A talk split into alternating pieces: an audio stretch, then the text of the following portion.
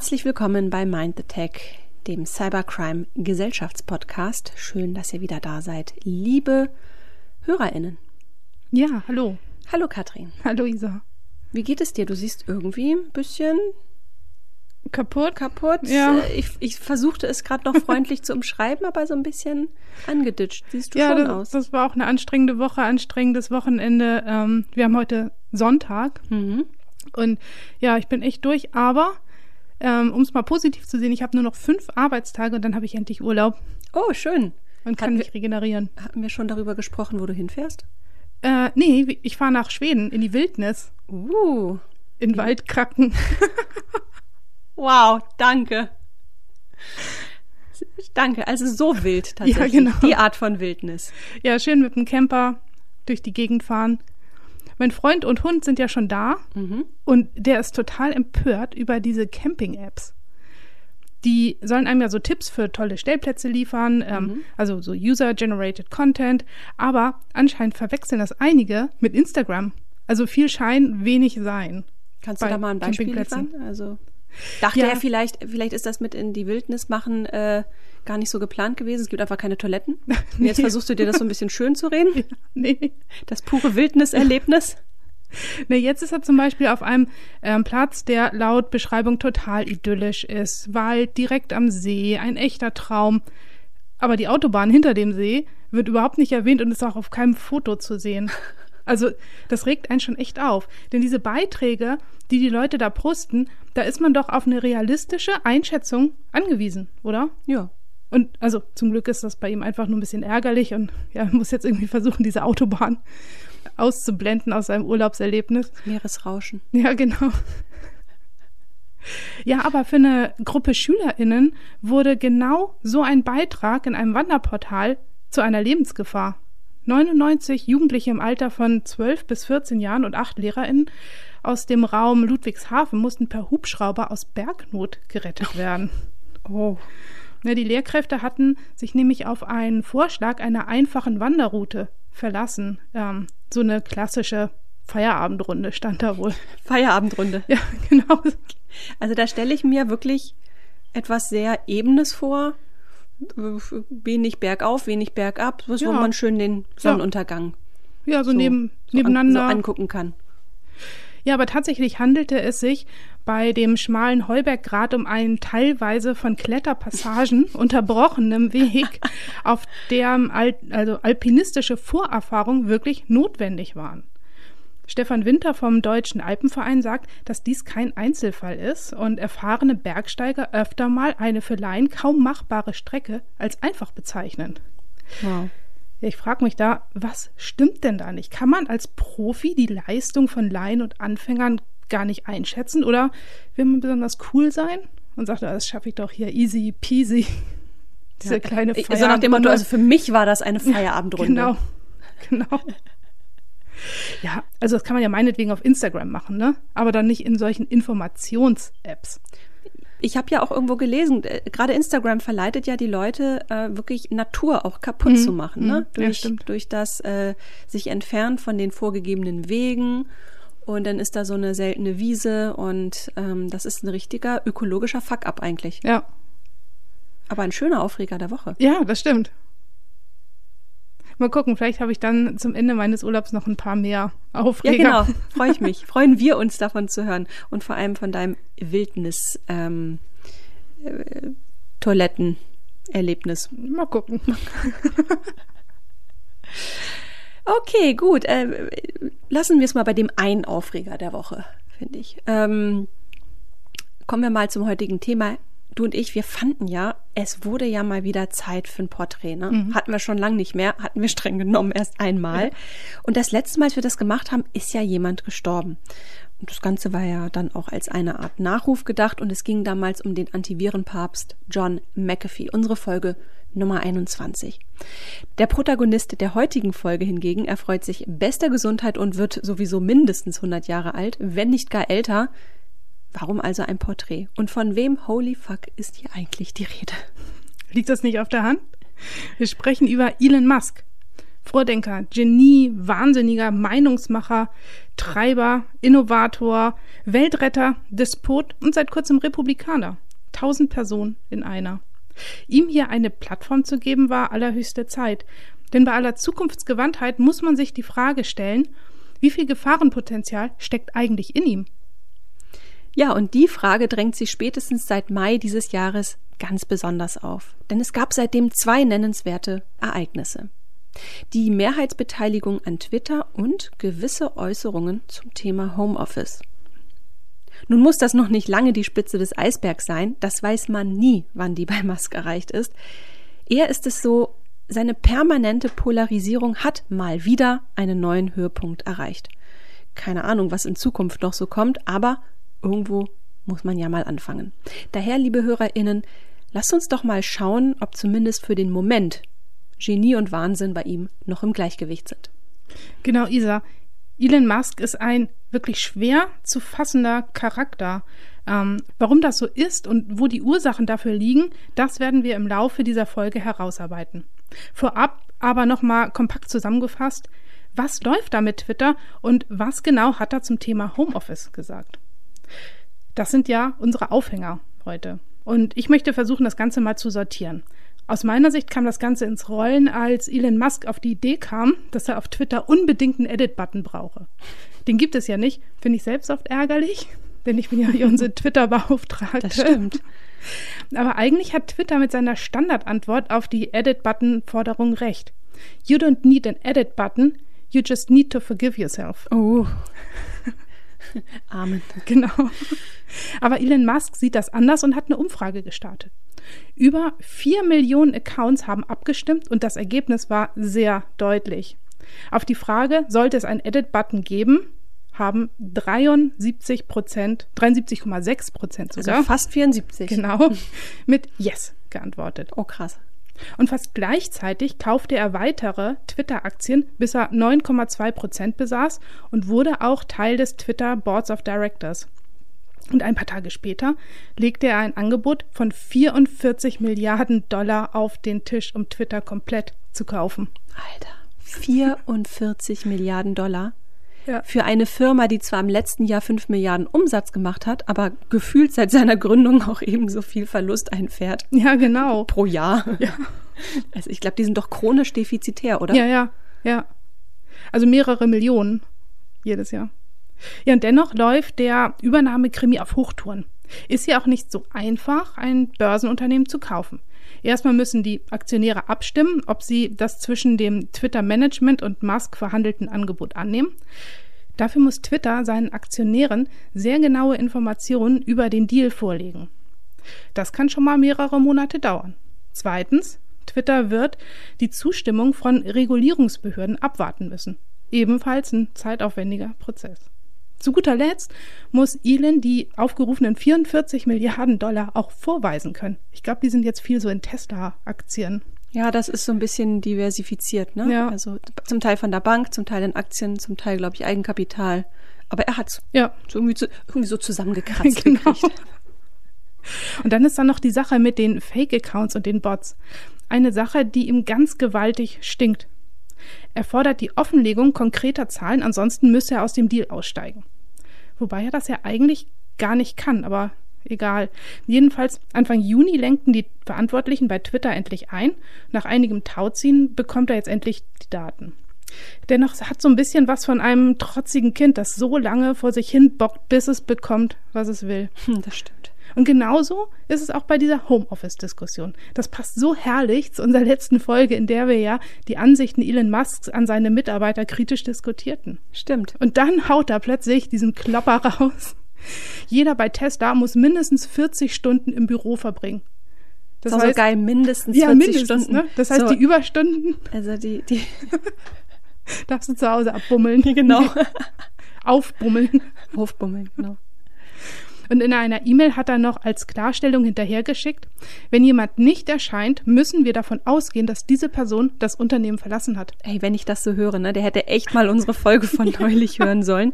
Dann wäre er echt hoffentlich nicht auf so eine bekloppte Idee gekommen. Ähm, das Medien- und natürlich Twitter-Echo darauf ist gelinde formuliert gespalten. Also die einen finden es richtig, dass jetzt alle langsam mal wieder den Weg zurück ins Büro finden. Die anderen sehen es kritisch und den Fortschritt in eine flexible Arbeitswelt dahinschwinden. Ja. In der letzten Folge hast du doch ähm, auch den War for Talents erklärt. Mhm. Und dieses Verhalten von Elon Musk nutzen jetzt so einige andere Firmen, um die Leute abzuwerben. Ganz vorne dabei ist Zafar Chudhuri, der bei Amazon. Wie heißt der? Zafar Chudhuri? Chudhuri? Vielleicht heißt er auch Safar Chuduri. Chuduri? Chudhuri? Chudhuri? Chuduri? Also ich würde sagen, der heißt Safar Chaduri. Dann nehmen wir das. Chad Harry. Safar Chad Harry. I like. Ich glaube, wir können mal eine ganze Folge machen. das Katrin spricht einen Namen aus. Wo war denn das neulich nochmal? Das war hier mit den Vätern. Beim Väter-Podcast habe ich auch irgendwas ganz Bescheuertes gesagt. So, zurück zum, Genau. zurück ins Hier und Jetzt bitte. Aber wir machen sehr gerne eine Folge. Ähm, ja, der ist bei Amazon Web Service für das Personal zuständig und schreibt auf LinkedIn, wenn der Kaiser des Mars Sie nicht mehr will, können Sie gern zur AWS kommen. Das erinnert mich an diese unsägliche Jimdo Quit Nummer vor ein paar Jahren. Erinnerst du dich noch, als, als Jimdo, der Webbaukastenanbieter, äh, massenhaft Leute entlassen hat Ja. und sich dann alle wie die Hyänen auf die äh, EntwicklerInnen Ich äh, auch. gest- What? Ja. Und dann immer mit dem Hashtag Jimdo Quit. Ja. Ih, bist so eklig. War for Talents, sag ich nur. Okay, aber lass uns mal seine Äußerungen zum Thema Homeoffice für den Moment mal beiseite schieben und uns auf diese Twitter-Sache konzentrieren. Ähm, weil die sorgt natürlich für Diskussionen und zwar sehr tiefgreifende. Und das würde ich auch gerne in den Mittelpunkt des heutigen Dialogs stellen. Denn die Frage, die sich aufdrängt, ist ja, was bedeutet es, wenn ein Mensch, der so mächtig wie Elon Musk ist, die Plattform erwirbt, die Meinung macht? Also wenn einer wie er Meinungsmacht hat, wie passen Macht und Meinung beziehungsweise Meinung und Macht überhaupt zusammen? Und wie zum Teufel ist Elon Musk an diese Macht gekommen, die nicht zuletzt eine wirtschaftliche Macht ist? Oh, 80 Mal Macht gesagt. Ähm, ja, mit einem Vermögen von über 220 Milliarden US-Dollar ist der 51-Jährige gegenwärtig nämlich der reichste Mann der Welt. Ein Vermögen, das er weder geerbt hat, noch großspurig im Lotto gewonnen hat. Ja, hierfür müssen wir tatsächlich mal zu dem Anfang seiner Biografie gehen. Denn bereits in seiner Kindheit wurden die Weichen für ja viele Eigenschaften und Verhaltensweisen gelegt, die heute Bestand haben. Geboren wurde Elon Musk am 28.06.1971 in Pretoria, Südafrika, und hat noch zwei jüngere Geschwister, Kimball und Tosca. Die Eltern, sie ist Model und Autorin und er Maschinenbauer, ließen sich recht früh scheiden. Elon war da gerade mal neun Jahre alt und nach der Scheidung lebte er hauptsächlich weiter in Südafrika bei seinem Vater. Er war schon von klein auf ein eher ja, auffälliges Kind. Ich habe gelesen, dass er mit drei Jahren so tat, als wenn er taub wäre, und daraufhin haben seine Eltern ihm vorsorglich die Polypen entfernen lassen. Und auch schon von klein auf liest er super viel. Stundenlang. Also keine Comics, sondern richtig Bücher und auch Lexika. Mit acht hat er angeblich die Enzyklopädie Britannica durchgelesen. Hab ich mit sieben. Ja? Nein. Ich auch nicht. Als Elternteil wäre ich da ja total stolz, ne? Die Schulzeit verbrachte Elon Musk unter anderem an der Bryanston High School und der Pretoria Boys High School. Er hatte immer dann die besten Noten, wenn er das jeweilige Fach für seine persönliche Entwicklung am wichtigsten ansah. In einem Schuljahr drohte er sogar sitzen zu bleiben. Nachdem ihm seine Mutter aber das Konzept Sitzen bleiben, kannte er wohl noch nicht so ganz, erklärte, lernte er für dieses Fach und schloss das Schuljahr mit einer Eins ab. Finanziell ging es ihnen mehr als nur ganz gut. Eine gern zitierte Aussage von Elon ist, ähm, wir waren sehr wohlhabend, wir hatten zeitweise so viel Geld, dass wir unseren Safe nicht zubekamen. Kenne ich. Ja, Nicht. krass. Nicht mal ein Safe. Alter. Ja, was nach außen hin nach soliden Strukturen aussieht, ist im Inneren ein zutiefst zerrissenes Konstrukt. Über seine Kindheit sagt Elon Musk selbst, dass sie die Hölle war. Und das aus zwei Gründen. Zum einen wurde er aufgrund seiner Hochintelligenz gehänselt und auch aufs Übelste verprügelt von Mitschülern. Zum anderen soll sein Vater Errol nach eigenen Aussagen das personifizierte Böse sein. Auch soll Errol ihn nie wirklich bestärkt haben, ihn permanent als Idioten bezeichnet haben. Okay, das ist echt mhm. Kacke und viele verpfuschte Biografien fangen so an. Aber reicht das, um das doch recht krasse Label Boshaftigkeit in Person verliehen zu bekommen? Wir erinnern uns, er sagt über seinen Vater, er ist das Böse. Ja, denn die Geschichte ist hier noch nicht zu Ende. Als fünf Männer bei Errol Musk eingebrochen sind, hat er drei davon direkt erschossen, plädierte allerdings auf Selbstverteidigung und bekam Recht. Und jetzt halte ich fest, Katrin, mit 67 Jahren ist er nochmal Vater geworden. Mhm. Die Mutter seines Kindes ist die eigene, 40 Jahre jüngere Stieftochter. Ja. Das ist so cringe. Oh. So cringe. Ja, das ist wirklich cringe. Bäh. Aber mindestens einmal muss er ein cooler Dad gewesen sein. Als Elon zehn Jahre alt war, überredete er seinen Vater, ihm einen Computer zu kaufen. Der kam dann mit einem Commodore VIC 20 um die Ecke dem ein Lehrbuch für die Programmiersprache Basic beilag. Der darin enthaltene Kurs soll nach Angaben der Autoren sechs Monate in Anspruch nehmen, aber Musk hat das in drei Tagen durchgeackert. Anschließend entwickelte er sogar ein komplettes Videospiel, das er 1984 im Alter von zwölf Jahren für 500 Dollar an ein Computermagazin verkaufte. Hast du Basic Programmieren gelernt? Ja, ich habe es mir auch selbst beigebracht, aber es reichte nur für so Text Adventure. Also ein Videospiel, nee. Und ich war auch schon 14. Ach so, und hast mehr als drei Tage gebraucht. Ja. Hm. Ja, aber daran erkennt man, Elon Musk entpuppte sich schon in frühen Jahren als wahres Computergenie, was später in einem regelrechten Gründungseifer münden sollte. Im Alter von 24 Jahren startet er gemeinsam mit seinem Bruder Kimball das Unternehmen Zip2.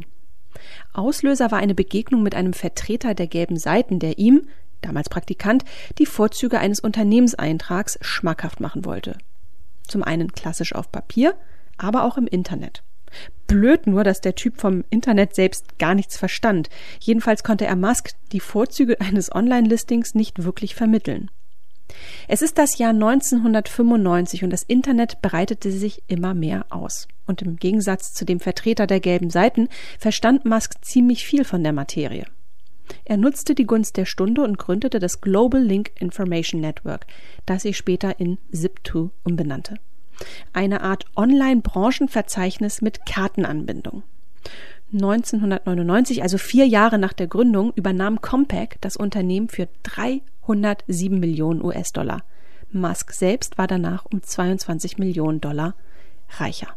Boah, mehrfacher Millionär und noch nicht mal 30 Jahre alt.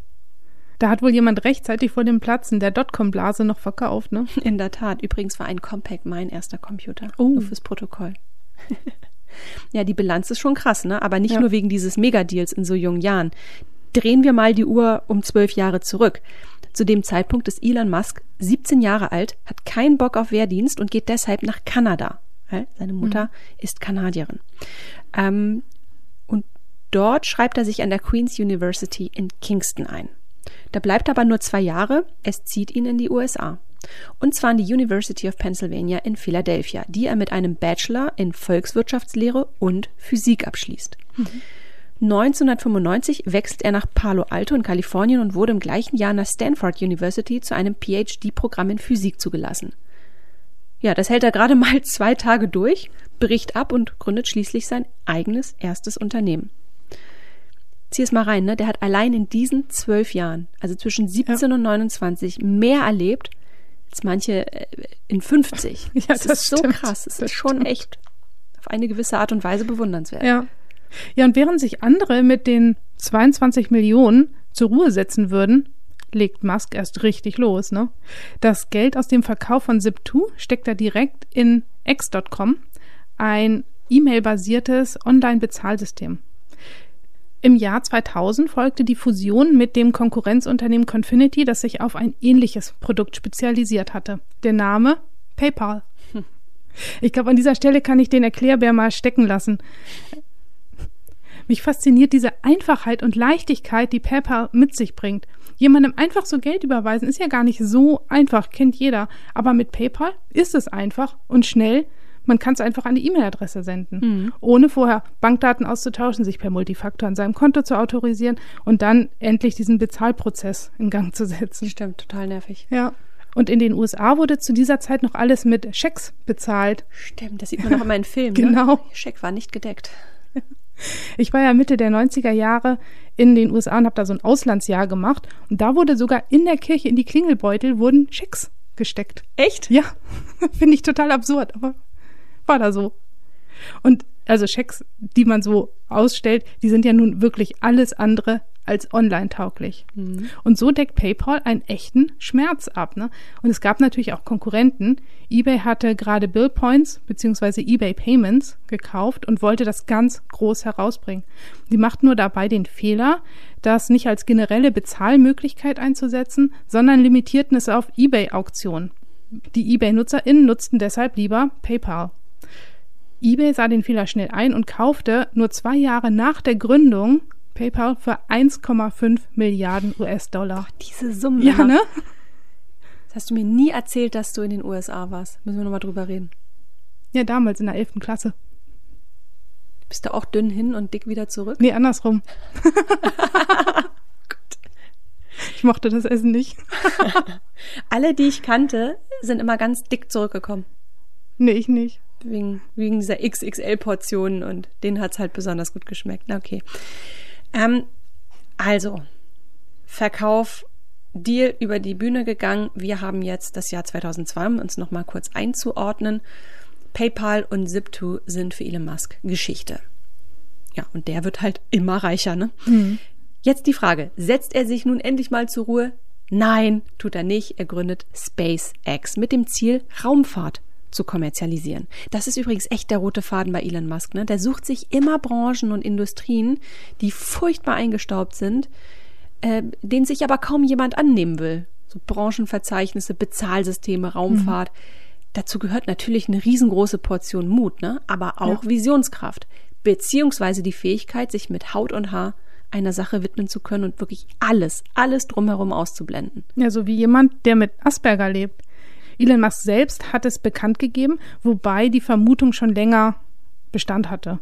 Und für sein Outing, ich nenne es mal Outing, mhm. hat er eine wirklich ungewöhnliche Bühne gesucht. Im Mai 2021 hatte er einen Gastauftritt bei Saturday Night Live. Da sagt er selbst ironisch an alle, die ich jemals beleidigt habe. Ich habe Elektroautos neu erfunden und schicke Leute in Raketen zum Mars. Habt ihr geglaubt, dass ich ein ganz normaler, lockerer Typ bin? Gutes Stichwort. Der Traum vom Mars. Hm. Das ist ja der zweite Teil der SpaceX-Saga. Denn auch davon träumt Elon Musk schon lange. Der Kolonialisierung des roten Planeten. Der ist ja nicht der einzige, aber der ambitionierteste. Während die NASA die erste bemannte Mars-Mission erst um 2040 herum anpeilt, will Musk dieses Vorhaben noch in diesem Jahrzehnt realisieren, und zwar 2029. Also mehr als zehn Jahre früher als die NASA. Und das ist echt übrigens so eine, so eine typische Masche von ihm. Dinge großspurig ankündigen, dann aber die eigenen Deadlines crashen. Also am Hochgeschwindigkeitstunnelsystem mhm. Hyperloop, darauf kommen wir gleich noch kurz zu sprechen, wird seit Jahren gearbeitet, ohne nennenswerte Durchbrüche. Und der elektrische Tesla Truck Semi sollte 2019 losrollen, dann 21, verkauft sind bislang null. Ja. Aber doch traue ich ihm das zu, dass er diese Mars-Mission schaffen kann. Das erinnert mich so ein bisschen an diese Methode des Moonshot Thinking. Moonshot Thinking ist eine Methode für uns, ähm, über die Komfortzone hinauszudenken und uns selbst herauszufordern, um neue Lösungen zu finden. Es geht darum, outside of the box zu denken.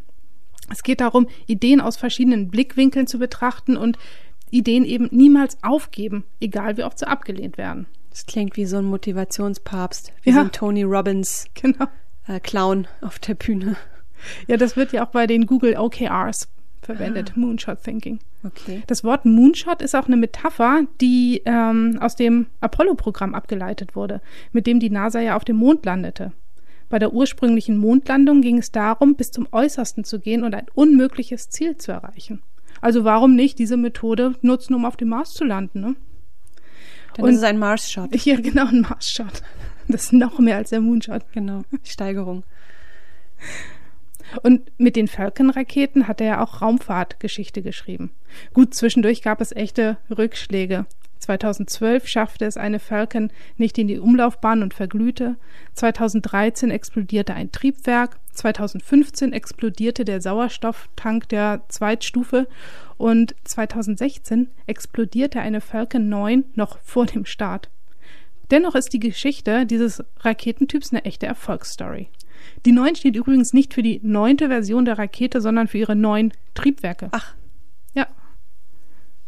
Ähm, und der Clou daran ist, dass einige Teile wiederverwendbar sind. Das klingt banal, aber einige behaupten, dass damit eine Zeitwende der Raumfahrt eingeleitet wurde. Denn so konnte der Preis der Raketen von 62 Millionen auf 50 Millionen US-Dollar gesenkt werden. Okay. Mal im Vergleich dazu, eine Ariane 5 kostet 180 Millionen US-Dollar pro Start. Oh, krass. Dass er da immer noch optimiert, ne? obwohl er die Raketen schon jetzt bei äh, zu einem Bruchteil starten lassen kann. Ne? Ja. Da, da, kommt echt der Nerd in ihm durch. Also ja. geht's noch billiger, geht's noch besser. genau. Können wir noch mehr wiederverwenden. Das ist schon. Ja, aber es ist auch eben dieser notwendige Schritt ähm, in Richtung Raketen als Massenverkehrsmittel. Vielleicht so ein 9-Euro-Ticket. da muss es einfach super günstig sein. Denn auch wenn wir es vielleicht vor lauter Firmengründung so ein bisschen aus den Augen verloren haben, das eigentliche Ziel ist ja die Kolonialisierung des Mars. Kostengünstige Raketen sind nur ein kleiner, aber eben ein sehr wichtiger Baustein dieses Plans. Und genau dieser Kostenfaktor war ein Problem der NASA, Ariane Space, Lockheed und allen anderen Space-Playern. Von Jahr zu Jahr gab es immer weniger Raumfahrten. Auf Wikipedia gibt es so eine schöne Grafik, die wir auch in den Shownotes verlinken, ähm, die die Orbital Launches per Year zeigt. Seit den 80ern ist da echt so ein steiler Sinkflug drin. Da muss erstmal so ein Autodidakt kommen und alles hinterfragen. Slap in your face. Ja. Ja, während Elon Musk früher Firmen aufgebaut, verkauft und dann neue gestartet hat, wird er irgendwann zum regelrechten Multiunternehmer. Denn Stand heute hat er mit SpaceX Tesla, SolarCity, Neuralink, OpenAI, The Boring Company, Thud und bald Twitter acht Unternehmungen parallel laufen. Wahnsinn. Wie schafft man das? Ich weiß nicht. Zumal er ja überall im operativen Geschäft mitmischt. In einem Artikel heißt es, Elon Musk ist eine larger-than-life-Persönlichkeit, ein Spieler und ein Mann, der seine Arbeit und seine Vision über alles andere in seinem Leben stellt, einschließlich dessen, was für die meisten von uns der eigentliche Lebensinhalt ist. Kinder, Familie und Freunde Musk twittert morgens um 2 Uhr, schläft, wenn überhaupt, vier Stunden pro Nacht und ernährt sich hauptsächlich von Cola und Kaffee. Sodbrennalarm? Renny räumt den Magen auf. Ja, genau. Schnell und zuverlässig. Vielleicht sollte er die auch gleich mitkaufen. Ja, stimmt. Einfach direkt kaufen. Ja. Also ich für meinen Teil glaube ja, dass er mit diesem Übereifer, sofern das überhaupt noch der richtige Begriff ist, mhm. ein, ein tiefsitzendes Trauma verarbeitet. Eines, dass er sich in seinen frühen Jahren als Unternehmer eingehandelt hat. Ein Jahr nach der Gründung von Zip2 stieg nämlich ein Risikokapitalgeber mit drei Millionen US-Dollar ein und nach ein paar Kompetenzgerangel wurde Musk von der Rolle des CEO in die des CTO, also des Chief Technology Officers, gedrängt. Und dann wurde auch noch der ganze von ihm entwickelte Source Code überarbeitet. Angeblich sei der nämlich gar nicht so gut gewesen. Also. Oh, das tut, das tut richtig weh. Das tut weh, oder? Ja. Du als Softwareentwicklerin? Ja. Hattest du das auch schon? Nee, also nicht komplett überarbeitet, aber so paar nette Hinweise. Okay, aber für ihn natürlich die totale ja. Schmach, ne? Und dann kam noch der Merch mit dem Wettbewerber CitySearch, wodurch Elon Musks Einfluss noch mehr verwässerte. Mhm. Ähnliches hat er später auch bei PayPal erfahren, wo er irgendwann aus der Führungsriege hinausgedrängt wurde. Unter anderem wegen seines ausgeprägten Hangs zum totalen Mikromanagement der muss sich irgendwann gesagt haben, so jetzt erst recht, Leute, jetzt baue ich mir das totale Imperium auf und lasse mir von nix und niemandem mehr irgendwas sagen. Also und, meine ja. Theorie. Aber das mit dem Mikromanagement hat er ja sogar noch verstärkt. Bestes Beispiel liefert hier der Hickhack mit Twitter. Wir erinnern uns, Musk will, dass Fake-Konten und Bots verschwinden. Laut Twitter-Chef Parag Agrawal sollten das aber weniger als 5% sein, getreu dem Motto, wozu die ganze Aufregung? Musk aber sagt, die von der Plattform verwendete Methodik für die Erfassung dieser Fake-Konten sei nicht angemessen. Er müsse eigene Analysen durchführen. Ihm soll nun ein anonymisierter Datensatz mit allen Tweets zugänglich gemacht werden. Ich sehe das richtig vor mir, wie der da sitzt und mit irgendwelchen Analysetools nächtelang Berechnungen macht mit reichlich Cola und Kaffee. Ja, Aber genau. ich sehe das, ich sehe es richtig, dass der da sitzt und er selbst höchstpersönlich diese Analysen macht. Ja, ja. So, mit, so, mit Excel. Genau, mit Excel. ja, ich sehe das auch. Und sogar so die Arbeitsumgebung sich direkt vor mir, ne, mit Laptop auf dem Schoß, im Schneidersitz in einer seiner Gigafactories, so heißen die Produktionsstätten von Tesla, dem Unternehmen, mit dem man Elon Musk am ehesten in Verbindung bringt. Witzigerweise ist das aber keine Firma, die Elon Musk selbst gegründet hat. Jedenfalls, wenn man die Gründer und auch Wikipedia fragt. Gegründet wurde die Firma nämlich im Jahr 2003 von Martin Eberhard und Mark Tapenning. Mm, bei einer Suche nach Investoren sind die beiden an Elon Musk geraten, der sofort mit 6,5 Millionen US-Dollar den Großteil der ersten Finanzierungsrunde von 7,5 Millionen alleine schulterte. Dafür bekam er den Posten des Vorstandsvorsitzenden und ernannte Eberhard als Firmenchef. Nur fünf Jahre später verließen die beiden Gründer unfreiwillig die Firma. Warum genau, ist nicht bekannt. Naja, kommt drauf an, wen man fragt, ne? Ja, genau. Wahrscheinlich. Eberhard sagt öffentlich immer wieder, dass es gegen seinen Willen passiert war. Und er warf Elon Musk einen bösartigen Führungsstil, Verleumdung, Rufmord, Vertragsbruch, Verletzung von Sorgfaltspflicht sowie Nichtauszahlung von Anteilen und Gehältern vor. Doch wenige Monate später ließ er die Anklage direkt ohne Angabe von Gründen wieder fallen. Und Musk ließ das Ganze 2020 in einem Tweet nochmal aufflammen und schrieb, als Eberhard Mitte 2007 als Tesla CEO entlassen wurde, weil er mir und dem Vorstand falsche Informationen geliefert hatte, ging niemand mit. Das sagt doch alles. Was für ein Kindergartengehabe. Ja. Und übrigens frage ich mich, ähm, nach dem, was du hier aufgezählt hast, ne, Verleumdung, Rufmord, äh, was mhm. war da noch, Vertragsbruch, äh, wer ist hier das personifizierte Böse? Ja, das stimmt, das stimmt. Also es klingt ja auch nicht so nett. Nee. Ähm, aber können wir mal zu den Autos kommen? Ja, okay. Du hast ja selbst gesagt, das ist ja das Unternehmen, mit, da, mit dem man ihn in Verbindung bringt. Ähm, ja, lass uns doch mal darüber sprechen. Genau, also das Tesla-Konzept sieht vor, elektrische Fahrzeuge so zu produzieren, dass sie einem klassischen Pkw in nichts nachstehen und somit auch die Verkehrswende vorantreiben. Die Ingenieure arbeiteten fünf Jahre an einem ersten markeneigenen Auto, welches voll elektrisch betrieben auf den Markt kommen sollte. So erschien 2008 der Roadster, ein erstmal limitiertes Fahrzeug. Die größte Herausforderung hierbei ist, ein selbstfahrendes Auto herzustellen, beziehungsweise ein selbstfahrendes, finanzierbares Auto herzustellen. Gerade die Forschung und Entwicklung der Akku- und Elektroantriebstechnologien sind wirklich unfassbar teuer. Also ab an die Börse und mit einer Finanzspritze begann das Team, die Limousine Tesla Sedan zu entwerfen. Ein Jahr später folgte schließlich das Modell S, womit Tesla den Luxus-Limousinenmarkt aufmischte. Und in 2,7 Sekunden von 0 auf 100, das ist auch echt ein Wahnsinn. Hm, nicht schlecht. Aber das Ziel war ja auch hier ein kostengünstiges Modell für den Massenmarkt herzustellen. Das Modell 3. Trotz so kleiner Fehlschläge in der Produktion wurden die Reservierungen im März 2016 dem Unternehmen förmlich aus der Hand gerissen. Innerhalb der ersten drei Tage waren es mehr als 276.000 mit jeweils einer Anzahlung von 1000 Dollar. Ja, was äh, eine Summe von 276 Millionen US-Dollar eben nur Anzahlung entspricht. Mhm. Und seitdem geht es nur bergauf. Die Aktien sind in den letzten fünf Jahren über 800 Prozent gestiegen und liegen aktuell bei 600 Euro mm, und stoßen aber auch immer wieder mal an die 1000 Euro. Ähm, wir haben erst einen Bruchteil von Elon Musks Unternehmensportfolio abhandeln können. Also jetzt folgt ein Einblick in das Musk-Imperium im Schnelldurchlauf. Also Solar City, gegründet 2006, Entwicklung von Solarstromanlagen inklusive Vertrieb, Installation und Finanzierung. Fusionierte übrigens oder wurde eingegliedert in Tesla im Jahr 2016. So, OpenAI, gegründet 2015 als gemeinnützige Gesellschaft, Erforschung künstlicher Intelligenz, die der Öffentlichkeit zugänglich gemacht werden soll. Neuralink, gegründet 2016, Vernetzung des menschlichen Gehirns mit Maschinen. Zu dem Thema haben wir übrigens ähm, eine Folge mit Caroline Kemper gesprochen. Oh, guter- Folge guter 34. Stimmt. Unbedingt mal reinhören. Absolut, genau.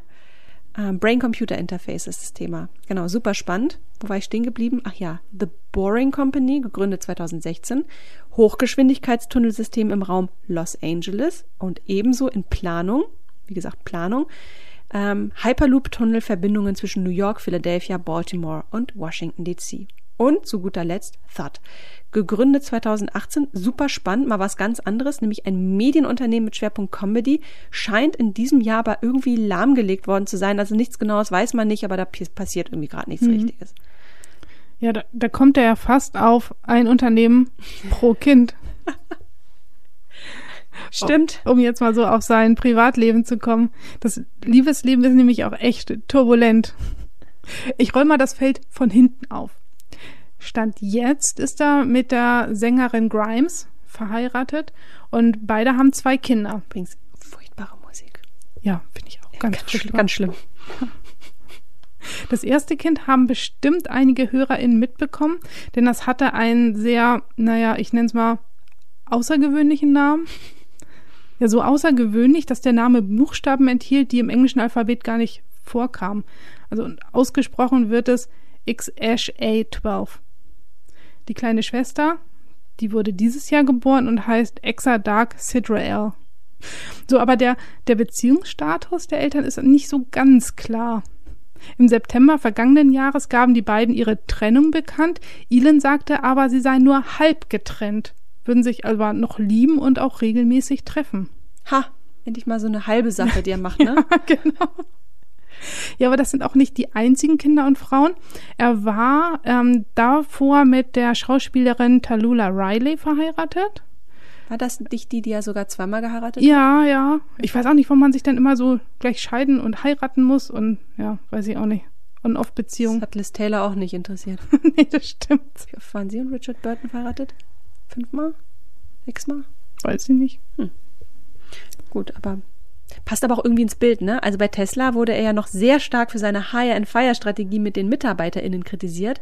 Ähm, zieht er privat ja offenbar genauso durch wie beruflich. Das stimmt. Wenn die Frauen auch einfach geheiert und gefeiert.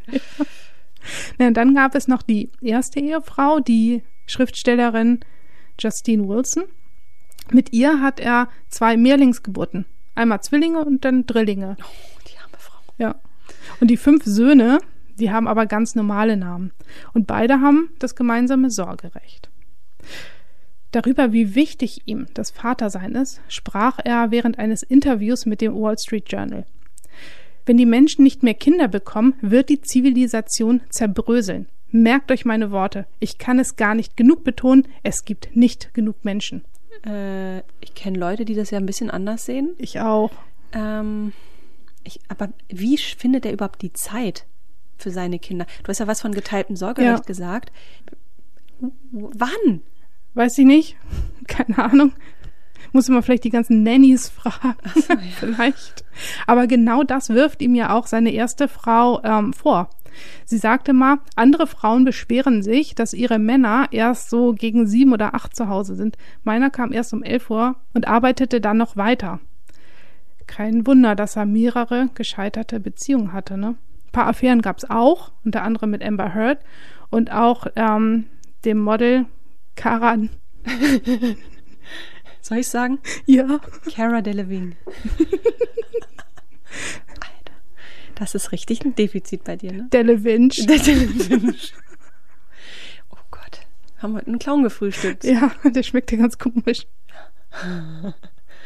Ja, und dann gab es noch ähm, einen sexuellen Übergriff, der schon 2016 stattfand, aber jetzt von dem Business Insider aufgegriffen wurde. Er hatte eine Flugbegleiterin bei einer Massage gebeten, mehr zu machen und ihr ein Pferd dafür versprochen. Und dann hat er ihr auch mal direkt seinen Penis gezeigt. Fängt beides mit P an. Genau. Äh, was ist denn das für eine Flugbegleitungsservice? Massage. Massage. Und welche erwachsene Frau lässt sich denn noch von einem Pferd? Hä? Weiß ich auch nicht. Ja, Elon Musk streitet das natürlich ab Natürlich über Tweets auf seiner vielleicht bald eigenen Plattform Twitter. Also so viele Firmen, so viele Frauen, so viele Kinder und ich habe noch viel mehr Fragen. Ähm, aber gut. Ähm, aber meine Fragen drehen sich ja jetzt in dem Moment vor allem um die Frage, was er einfach mit Twitter vorhat. Ne? Und da wären wir ja auch schon bei dem Thema, das mir persönlich die ganze Zeit unter den Nägeln brennt, das ja auch unser wesentlicher Aufmacher der heutigen Folge ist.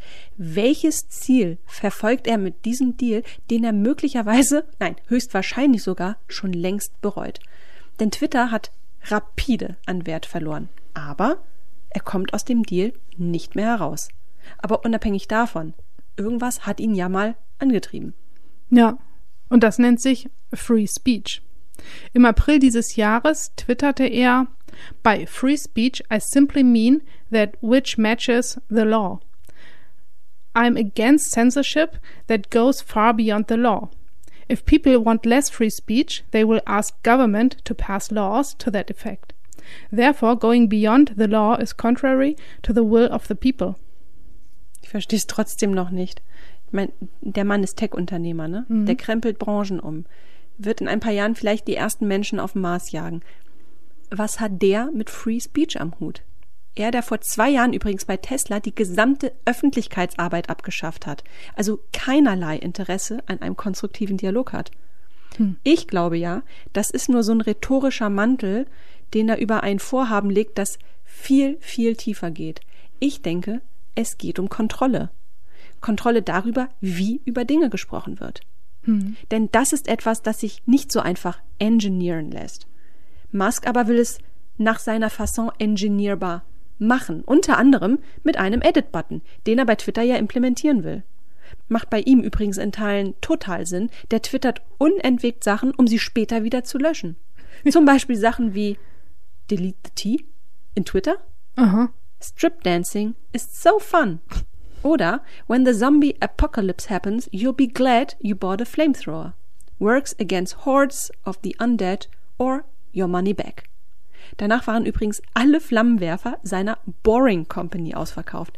Ein reiner Marketing-Gag war das, der aber 10 Millionen US-Dollar in die Kasse der Firma gespült hat. Stückpreis 500 US-Dollar. Was? Ja. Flammenwerfer. Und The Boring Company ist ja diese Tunnelfirma. Naja. Es war einfach nur Merch. Aber die sahen gut aus. Ich habe das mal im Video ja, gesehen. Das stimmt allerdings. Ja, aber hast du mal darüber nachgedacht, dass er vielleicht auch einfach nur mit den anderen mithalten möchte? Den Googles, Metas und Amazons dieser Welt, die allesamt Mittel und Wege gefunden haben, den öffentlichen Dialog zu prägen, beziehungsweise diesen zu ihrem Geschäftsmodell machen. Google hat YouTube, Meta hat Facebook, Instagram und WhatsApp, Amazon bzw. Jeff Bezos hat die Washington Post und Apple. Die stellen mit ihrem iPhone die Bühne bereit, um die eben genannten Angebote überhaupt erst konsumieren zu können. Wie passend, dass Twitter dringend auf frisches Geld angewiesen ist.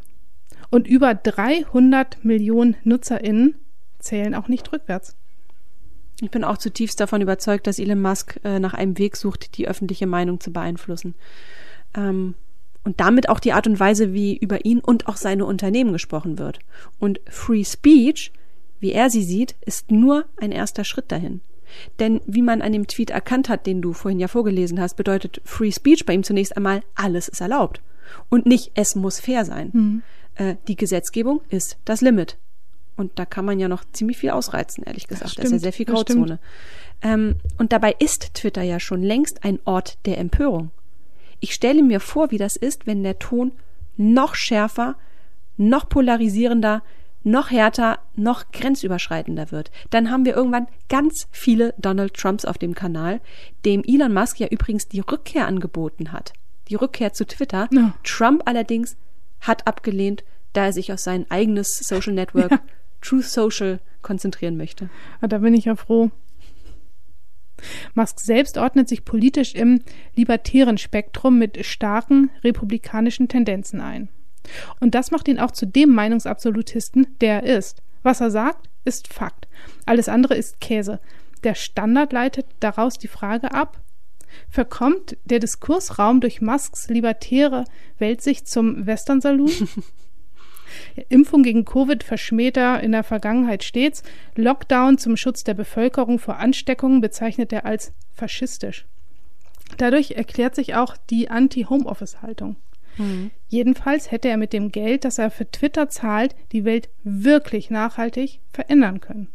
Das linke Moment-Magazin hat mal vorgerechnet, 1,6 Millionen Schulen in den ärmsten Ländern der Welt hätte er bauen können.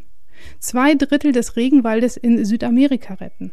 Die Obdachlosigkeit in den USA hätte er zweimal beenden können. Ja, oder die gesamte Menschheit gegen Covid impfen können.